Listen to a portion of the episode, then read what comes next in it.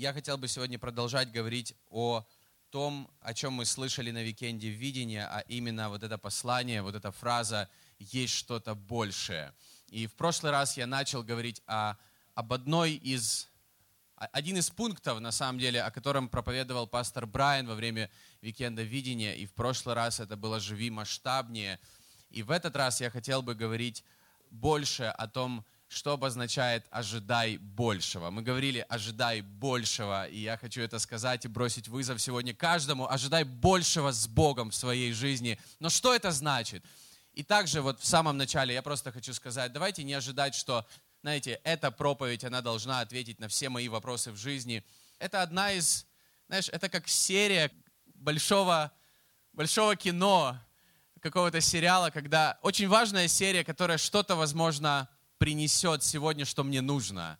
Но я верю, что Бог открывается нам постоянно. Бог открывает нам свою волю постепенно. И, я верю, что что-то сегодня Бог может сказать в твою жизнь. Итак, проповедь называется «Ожидай большего». Давайте сразу перейдем к Библии. Матфея, 9 глава, одна из историй о том, когда люди встретили Иисуса, и в их жизни что-то изменилось. И я сразу перейду к сути. Когда двое слепых однажды встретили Иисуса, он спросил, вы верите, что я могу вас исцелить?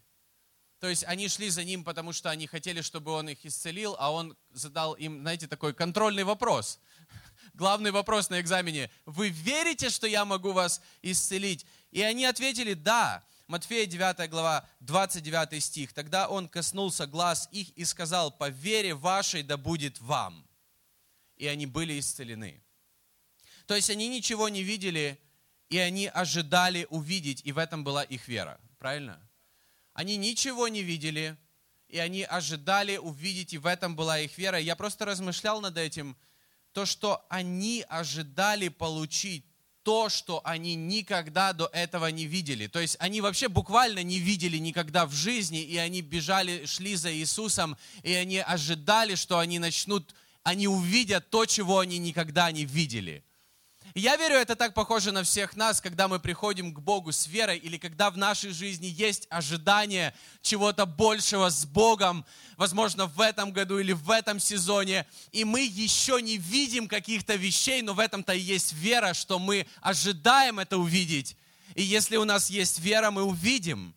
И в Библии, Евреям 11 глава, 1 стих, когда мы читаем вот это определение веры, вера же есть осуществление ожидаемого и уверенность в невидимом. И уверенность в невидимом. Тут две вещи, ну вернее, наверное, больше, но две вещи я хочу обратить внимание. То есть вера связана с невидимым и вера связана с ожидаемым. Вера связана с невидимым, и вера наша связана с ожидаемым. То есть в Библии говорится, что у нас должна быть вот эта уверенность и дерзновение, или мы должны быть тверды в вере, но с другой стороны, тверды в вере, а вера сама-то обозначает невидимое и ожидаемое. То есть то, чего нельзя пощупать, то, чего нельзя увидеть, то, чего нельзя, возможно, даже сейчас доказать, но ты знаешь, что это есть. Или ты знаешь, что это будет. И невидимое, то есть вера связана с тем, чего ты никогда, возможно, не видел в своей жизни, но мы провозглашаем, есть что-то большее, и в этом есть вера. В этом вера. Ты не видишь этого, но ты уверен, что с Богом возможно все. И ожидаемое. Также вера – это осуществление ожиданий. То есть именно того, чего ты еще, возможно, не имеешь, но ты надеешься, ты ждешь, ты готовишься, ты знаешь, что это произойдет, ты ожидаешь, ты, возможно, даже представляешь, как это будет, но ты пока этого не имеешь. В этом наша вера. И мы тут собраны все вместе, нас тут много людей, и у каждого из нас в жизни есть какие-то вещи, которых мы хотим, но мы еще пока не имеем. Что-то мы имеем, да? Что-то, возможно, мы получили, на какие-то молитвы Бог ответил, но это была та вера. А сейчас мы в сезоне, когда есть что-то другое, чего мы ожидаем, не видим, хотим, не имеем, и нас всех это объединяет. Как круто! Как круто, мы все вместе тут объединены тем, что у нас чего-то не, нету, чего-то мы ожидаем, чего-то мы еще не видим, и мы знаем, что это будет. Например, мы не видим Спасителя – вот так лицом к лицу, но мы знаем, что когда Он придет за церковью второй раз, мы его увидим, мы будем с ним на небесах. Нас всех объединяет вот это чувство, а какой он на самом деле? Или вот эти мысли. Поэтому, если ты так себя чувствуешь, что, знаешь, что-то вот есть в жизни, в чем ты надеешься, ты ожидаешь, но пока что не видишь, или пока что ты не можешь это держать крепко в своей руке и сказать, слава Богу за это, но слава Богу за то, что мы сейчас в таком периоде, когда у нас есть вера. И вера это все, что нам нужно, потому что без веры угодить Богу невозможно. Видишь ли, важно быть, то, что говорится здесь, Евреям 11 главе 1 стихе, важно не только быть уверенным, что Бог может что-то сделать, но и ожидать чего-то конкретного. Ведь ожидание – это по поводу чего-то конкретного. Когда ты ждешь такси, Uber, ты прям даже знаешь, как зовут этого человека, который приедет. Ты даже знаешь, как он там на фотографии при... выглядит. Но когда все, он приезжает, ты видишь ну, немножко по-другому.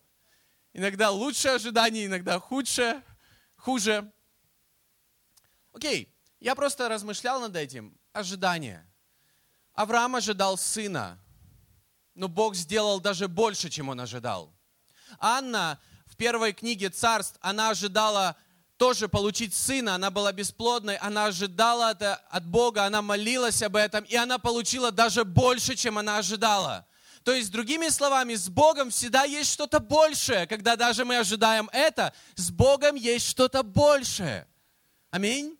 Даже в спасении, когда мы приходим к Богу, и мы, и мы начинаем взаимоотношения с Богом, мы, знаете, мы со временем понимаем, что в спасении гораздо больше, чем мы думали в самом начале. Спасение гораздо больше и здесь на земле, и даже там на небесах. Есть гораздо больше, чем мы можем себе представить. Апостолы ожидали, что Дух Святой сойдет, как обещал Иисус, но когда э, сошел Святой Дух, в тот же день было, мне кажется, гораздо больше, чем они могли себе представить что Петр будет проповедовать, что три тысячи человек, они просто придут к Богу вот так вот в, этот, в один миг. И я, честно, я, я хочу жить, я хочу быть человеком, который ожидает большего, чем то, что я могу своими силами. Я хочу ожидать большего, то есть того, что Бог может через нас всех вместе, или даже через меня лично – я хочу быть человеком, который ожидает большего, чем то, что я вижу своими глазами, как мы говорим, ожидание и реальность.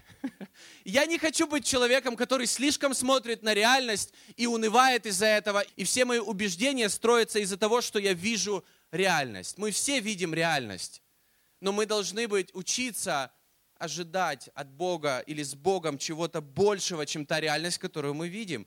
На чем основаны сегодня твои ожидания – относительно завтрашнего дня. Иногда это, иногда твои ожидания основаны на прошлом опыте или негативном опыте, или на том, как мы оцениваем ситуацию по-человечески на сегодняшний день, иногда из-за боли, иногда из-за утраты, иногда из-за каких-то разочарований, поэтому мы иногда не ожидаем чего-то большего, потому что не хотим быть снова разочарованными или чувствовать какую-то боль, которая была раньше. И иногда нас просто убивает реальность, которую мы видим. И я попросил команду найти несколько картинок, вот это ожидание и реальность. Мы все знаем это. Мы все знаем, о чем речь, мы все понимаем, вот в разных сферах жизни это бывает. И реальность, она нас, знаете, она нас как будто опускает вниз – из-за страха, из-за неуверенности у каждого из нас, у каждого из нас, друзья, есть причины не ожидать большего или занижать ожидания. Но я хочу бросить сегодня вызов каждому. Давайте ожидать большего в своей жизни, в той сфере, которым, которой вы занимаетесь, ожидать большего с Богом. Потому что вера – это осуществление ожиданий. Друзья, вера – это осуществление ожиданий. То есть нам нужно чего-то ожидать, нам нужно на что-то надеяться. Мы не можем просто быть людьми, которые уже успокоились и просто смирились со всем, что происходит вокруг. И Библия говорит о смирении, но не в этом контексте. То есть не то смирение, когда ты уже ничего в своей жизни не ожидаешь, и у тебя, как будто, знаешь, смирение воюет с твоим дерзновением, с твоей уверенностью в Боге, с твоими ожиданиями в Боге, с Божьим Словом, которое говорит, что Бог приготовил любящим Его гораздо больше, чем мы можем себе представить только в своих самых диких мечтах. То есть, то есть смирение, оно остается в нас, но мы должны и нам нужно ожидать большего. И наши ожидания, они могут быть основаны на Божьем Слове, на Его обещаниях. Мы сегодня пели в песне, что «Моя твердыня – Слово, Божье Слово». И мы можем на, от этого отталкиваться в своих ожиданиях, возможно, в этом сезоне или в этом году, на Его обещаниях в твоей жизни. И самое главное, на том, что Он любит тебя. Иисус умер за тебя, и ты его Божье дитя. И то, что ты его Божье дитя, это, это так много на самом деле, это определяет так много. За этим кроется много. И я замечаю, что мы все, когда мы вырастаем, когда мы становимся зрелыми, мы меньше и меньше как будто ожидаем чего-то большего.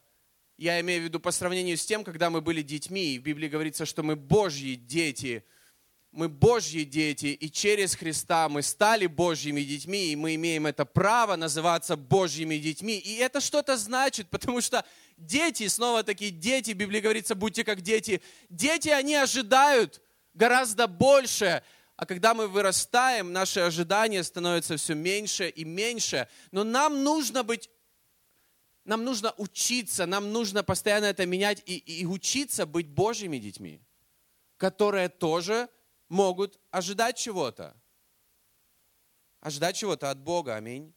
И я хочу сегодня говорить об атмосфере ожидания. Что такое атмосфера ожидания? Что это? Можно ли сказать, что мы как церковь сегодня, мы как собрание церкви сегодня пришли с каким-то чувством ожидания на собрание? Можно ли сказать об этом? Ну, мы можем, конечно, сказать об этом, но, наверное, важно, чтобы каждый из нас может быть, сейчас оценил самого себя. То есть, когда мы приходим с ожиданиями Иисуса, мы приходим на собрание, когда наша душа стремится побыстрее быть там, где будут поклоняться Богу и хвалить Его имя, как пишет Давид, что моя душа, она просто, как вот эта сухая земля, она стремится, она как лань там бежит. Может быть, я не там, я еще не в церкви, я еще в пробке, я еще там где-то за МКАДом еду, но моя душа уже здесь, Потому что я нуждаюсь в Иисусе, я нуждаюсь в Боге. Наверное, об этом ожидании я пытаюсь говорить сейчас. Там, где Бога будут славить, там, где Бога будут превозносить, там, где люди надеются на Бога так же, как я это делаю в соответствии с Божьим Словом. И я хочу привести несколько примеров. Луки 3 глава, 15 стих. Здесь написано, «Когда же народ был в ожидании, и все помышляли в сердцах своих об Иоанне, не Христос ли Он?» Когда все были в ожидании, тогда мысленно они уже о чем-то думали, они что-то представляли. Они представляли, не Христос ли Иоанн Креститель. Но я просто хочу вот обратить внимание, что когда ты ожидаешь, ты, ты что-то представляешь. Ты можешь сказать, да, я это ожидаю. Я ожидаю, что это будет так-то, так-то. Я, я это представляю. И хотя мы не знаем наверняка, мы не знаем всех деталей, мы не знаем все досконально, но мы ожидаем чего-то, мы надеемся, мы стремимся к этому. И снова-таки я хочу вернуться вот этим картинкам, но это не картинки, это наша жизнь. Они же, эти картинки сделаны из нашей жизни, когда мы ожидаем и потом сталкиваемся с какой-то реальностью. И иногда люди очень огорчены, потому что они ожидают какую-то картинку, но не готовы платить цену за то, чтобы получить это и их реальность говорит о другом, и они говорят, я не получил то, что я ожидал, но, но когда мы ожидаем чего-то, мы должны быть готовы платить цену за это. Поэтому Иисус сказал, кто хочет быть моим учеником, отвергни себя, возьми свой крест и следуй за мной. И мы приходим к Богу и становимся Его детьми просто такими, какие мы есть. Но, но когда мы говорим о, о, о ученичестве, чтобы следовать за Иисусом, и чтобы Он продолжал свою работу в нас и через нас. Он говорит, возьмите крест, следуйте за мной.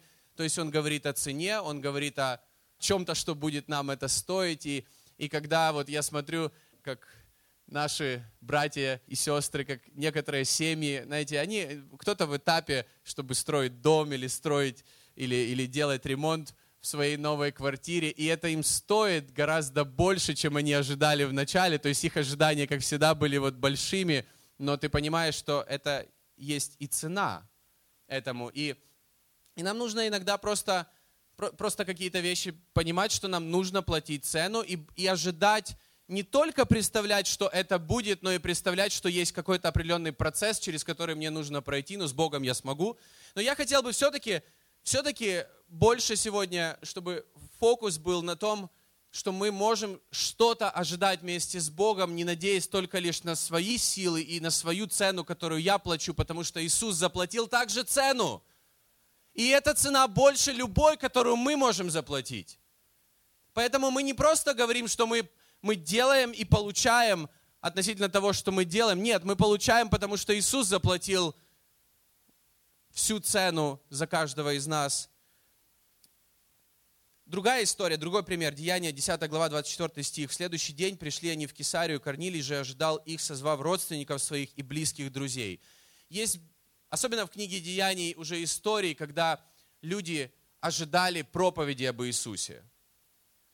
То есть в Евангелиях мы больше читаем о людях, которые ожидали самого Иисуса, а здесь мы читаем о том, что люди ожидали проповеди Иисуса. И когда они с ожиданием просто относились, они ждали, когда придет человек, который будет им проповедовать, и их жизни были изменены полностью. Это когда ты готовишься по-особенному к этому моменту. И мы готовились по-особенному к тому, когда у нас родилась дочь, и я уже мечтал, я представлял, когда я ее привезу домой и мне казалось это так-то, так-то, и это было вроде бы похоже на то, что я себе представлял, но по-другому, но все-таки это свершилось, и я был самым счастливым человеком в тот день в Москве. Я привез дочь домой из роддома, я ее первый раз взял, я ее первый раз увидел. И ты знаешь, то же самое, здесь говорится конкретно о проповеди, то, что они ожидали Петра, который им проповедовал. И у меня вопрос, ожидаем, ожидали ли мы сегодня, допустим, той же проповеди, и большинство не знали, кто будет проповедовать, может быть, они догадывались, но неважно, кто будет проповедовать, ожидали ли мы проповеди об Иисусе. И как я могу сказать, что мы ожидали, потому что здесь в этом стихе говорится, что он готовился, он ожидал, он созвал своих родственников. И по поводу проповеди, я не знаю, может быть, открыли какие-то конспекты или открыли телефоны для того, чтобы записывать. Для меня это говорит о том, когда люди ожидают, Бог, я нуждаюсь в Твоем Слове, или я нуждаюсь в чем-то, что Ты можешь мне сказать. И я думаю, что эти наши открытые блокноты или открытые заметки или что-то еще, это говорит самим себе, нам, лично в первую очередь о том, что я что-то ожидаю во время проповеди. И поэтому, когда люди иногда говорят, я ничего не получил во время проповеди для себя, может быть, ты не ожидал? Может быть. Но может и другое. Ожидать от Бога – это когда ты знаешь, чего ты хочешь, но ты доверяешь Богу детали, ты доверяешь Богу путь, как к этому все придет, ты готов платить цену, но ты доверяешь все Богу. Но ты знаешь, по поводу чего ты молишься. И для этого нужно немного смелости, и вера предполагает смелость. Аминь. Что может Бог в атмосфере ожидания? Я хотел бы прочитать еще один отрывок из Библии. Это Луки, 8 глава несколько историй, они, знаете, переплетены вот в этой одной истории, то есть разные люди из разных там абсолютно миров, которые пришли к Иисусу, но это то, что происходило в атмосфере ожидания. Когда мы будем читать эту историю, чтобы, не знаю, ободрить нас как церковь, давайте поддерживать и создавать такую атмосферу каждое воскресенье в Божьем доме. Итак, Луки 8 глава, 40 стиха. Мы будем читать, и я буду останавливаться в некоторых местах. Луки 8 глава, 40 стиха. «Когда же возвратился Иисус, народ принял Его, потому что все ожидали Его». Я хочу здесь остановиться и просто сказать, почему я читаю именно эту историю, потому что здесь говорится, что все ожидали Его, и говорится, что народ принял Его, потому что все ожидали Его. И есть что-то особенное в атмосфере ожидания. Давайте будем церковью, которая еще до собрания уже ожидает что-то от Иисуса, потому что мы будем тогда принимать. Потому что если Если мы уже начинаем ожидать, мы как будто готовы принимать. И то, что люди принимали, они принимали Божье благословение в атмосфере ожидания, или то, что Бог мог сделать в их жизни в атмосфере ожидания. И в противоположность этому в его родном городе, мы знаем эту другую историю, когда он пришел в свой родной город, и там никто его не ожидал, и никто не принимал. Когда ты начинаешь ожидать, ты готов принимать от Бога. И поэтому, как мы сегодня приходим на собрание своей поместной церкви, или где бы мы ни были, возможно, мы в гостях где-то в церкви, как мы завтра начинаем свою рабочую неделю? Ожидаем ли мы или находимся ли мы вот в этом ожидании, что Бог может что-то сделать? Когда мне не нужно, меня не нужно уговаривать, когда мне не нужно долго рассказывать о чем-то, когда, знаешь, вот ты, ты уже в ожидании, ты уже как будто ждешь чего-то, что что-то произойдет. И мы будем читать дальше. И для меня это просто удивительно, то, что происходило дальше. Несколько историй, которые происходили параллельно, разные люди, разные судьбы. Но что было там, где Иисуса ожидали? И вопрос не только в том, что Иисус хочет и что Он может сделать в твоей жизни, а ждешь ли того, что Он может и хочет сделать в твоей жизни? Ждем ли мы? Итак, Луки 8 глава, мы будем следующий стих 41 читать, 41 и 42. «И вот пришел человек именем Иаир, который был начальником синагоги, и, пав к ногам Иисуса, просил войти к нему в дом, потому что у него была одна дочь, лет 12, и та была при смерти. Когда же он шел, народ теснил его». Меня просто зацепил этот момент, то, что здесь рассказано две истории. Мы сейчас будем читать дальше о Иаире, начальнике синагоги, и о женщине, которая пришла к Иисусу в следующих стихах. Мы сейчас будем читать дальше. Но вот этот Иаир, я хочу на секунду остановиться, начальник синагоги, то есть это был человек, который боялся Бога, это был человек, который, который знал Божье Слово, это был человек, который почитал Бога, видимо, это был человек, который, знаете, для меня это как будто как пастор. Пастор, который, который знает Божье Слово, который, но который так же, как и все остальные, он пришел с ожиданием, и он пал к ногам Иисуса он поклонился в первую очередь Иисусу. Я верю, что в атмосфере ожидания всегда есть поклонение. Когда люди, знаешь, неважно, что, что происходит вокруг, неважно, как оно там все звучит и так далее. Для него важно было его дочь, которой 12 лет, и это единственная дочь. И он пришел к Иисусу с этим ожиданием. Знаешь, многие фарисеи там подходили и начинали ему задавать вопросы. Он бы тоже мог начать с вопросов, но у него было ожидание, потому что у него была нужда, и потому что Ему нужен был ответ. И он пришел и просто поклонялся Богу таким, какой он есть.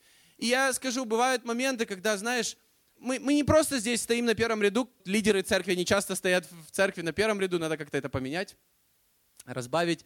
Но часто вот мы, как лидеры, стоим на первом ряду, и мы не, не здесь на первом ряду, потому что, знаете, вот здесь все хорошо, а там хуже чуть-чуть, хуже чуть-чуть, хуже чуть-чуть. На каком я ряду сегодня сяду? Может быть, на первом? Сегодня все хорошо вроде бы.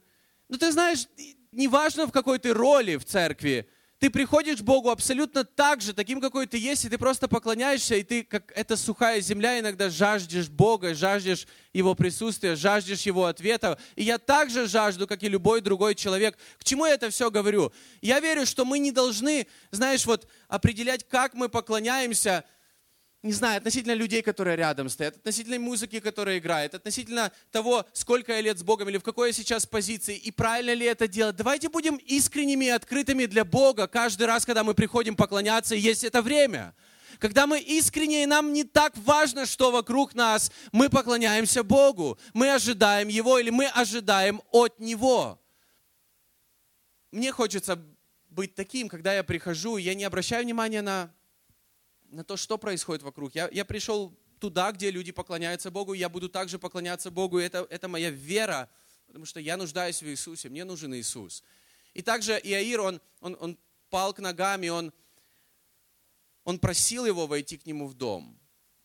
И я верю, что в атмосфере ожидания, когда мы просим Иисуса, Он слышит наши молитвы, Он отвечает на наши молитвы. В атмосфере ожидания Бог отвечает, и Он слышит наши молитвы.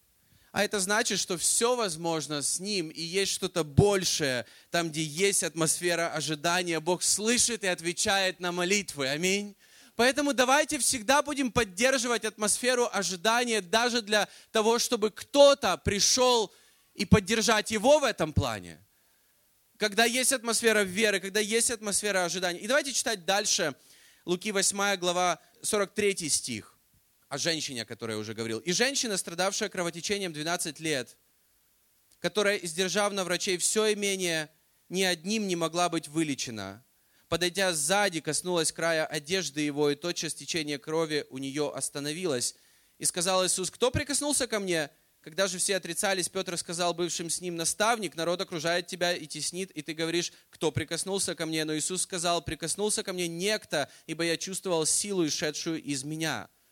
Женщина, видя, что она не утаилась, с трепетом подошла и, пав перед ним, объявила ему перед всем народом, по какой причине прикоснулась к нему, и как тотчас исцелилась. Он сказал ей, дерзай, черь, вера твоя спасла тебя, иди с миром. Вера твоя спасла тебя. Другими словами, твое ожидание, которое, вот эта атмосфера ожидания, которая была внутри тебя, это то, что произошло. И как много людей в тот момент прикасались к Иисусу а исцелена была эта женщина. Петр это говорит. Иисус, так много людей тут теснятся вместе с тобой. Мы, как, мы, мы тут как в метро едем в пробке, там где-то на фиолетовой ветке. Иисус, ты что, как много народу, кто прикоснулся ко мне? Что за вопрос? Но она была с ожиданием. И я верю, я не хочу сейчас много, сейчас сильно зарываться в эту историю, потому что она на самом деле очень она крутая, она глубокая. И я проповедовал уже об этой женщине, когда она прикоснулась к краю его одежды. Но, но я хочу просто одну вещь сказать.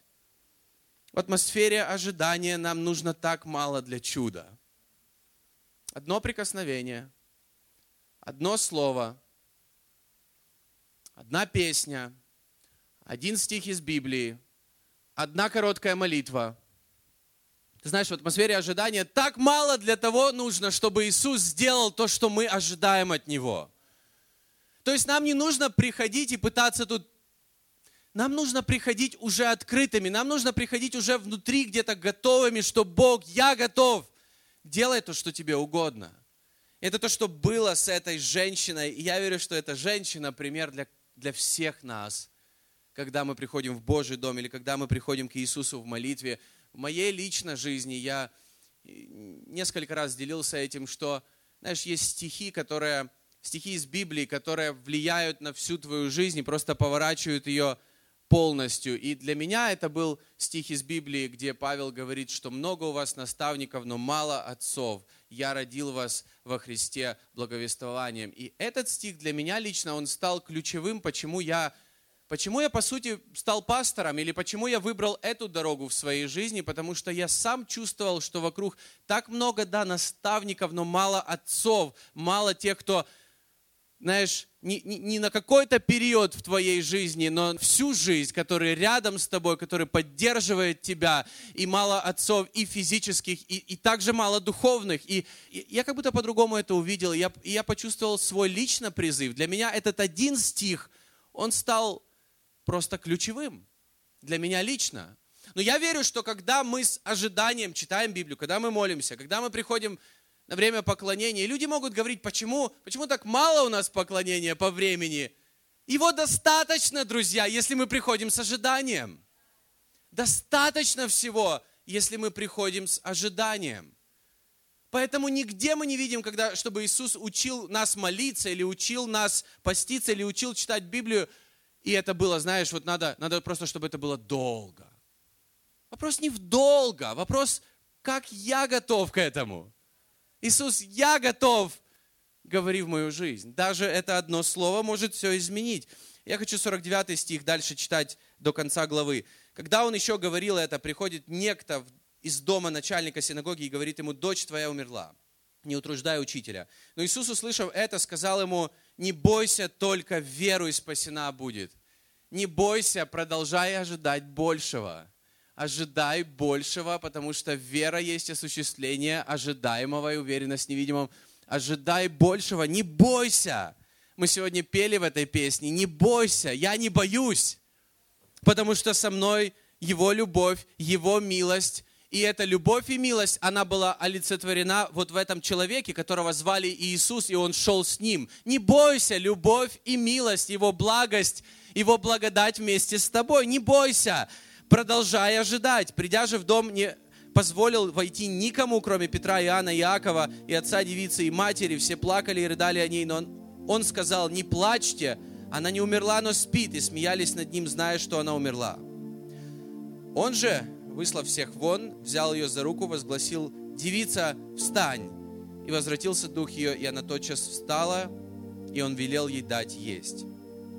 Не бойся, продолжай ожидать и надеяться на, на Иисуса, потому что в атмосфере ожидания, даже когда казалось бы все, знаешь, закончено, с Богом не закончено. Последнее слово будет Его. Он первый и последний. Его было первое слово в мире, Его будет последнее слово в мире. И мы можем много говорить всего. Мы можем много всего слышать, но Его слово будет последнее. Поэтому нам нужно ожидать, нам нужно доверять. И даже когда, казалось бы, последняя надежда утеряна, я ненавижу эту фразу, которую мы знаем, которая есть, вот, не знаю, я ее с детства слышал, что надежда умирает последней. Я это больше смотрел всегда, я смотрел, когда поддерживал нашу сборную по футболу. И эта фраза, знаете, она меня как будто и снова, и снова ну ладно, футбол, но, но по жизни я верю, что с Богом, даже когда кажется, что надежда потеряна, Он та надежда, и если мы продолжаем ожидать и надеяться на Него, то ничего не потеряно. Если мы продолжаем Ему доверять. Поэтому все люди говорили этому пастору или этому начальнику синагоги, этому, этому человеку, неважно. Все уже, не надо надеяться, не надо ожидать. И некоторые плакали, когда он пришел в дом. Некоторые смеялись с него, когда он пришел в дом. Ну, ты знаешь, нам нужно доверять Иисусу, Он знает, что Он делает. Он знает, что Он делает. Когда я, когда я доверяю свою жизнь профессионалам, возможно, врачам, возможно, это сантехник, возможно, это кто-то. Ты знаешь, мне кажется все очень печальным, но он, человек приходит, он знает, что он делает. Он знает, что Он делает. И может быть, это такой странный пример, но я хочу сказать, Иисус знает, что Он делает. Его имя обозначает Спаситель. Это Его, это, это то, кто Он есть. Он в этом профессионал. Давайте доверять Ему. Давайте доверять Ему, когда тебе кажется, что все плохо. Давайте доверять Богу. Давайте ожидать большего в своей жизни. Давайте надеяться на Бога больше в своей жизни. Аминь. Давайте вместе сейчас встанем. я хотел бы сейчас в конце, я хочу молиться на протяжении недели. Я думал об этом моменте. Я хочу молиться о разных сферах в жизни, в которых, возможно, Возможно, ты веришь, ты не видишь то, что я говорил в начале, ты не видишь того, что ты хотел бы увидеть, но ты веришь, ты ожидаешь, ты надеешься.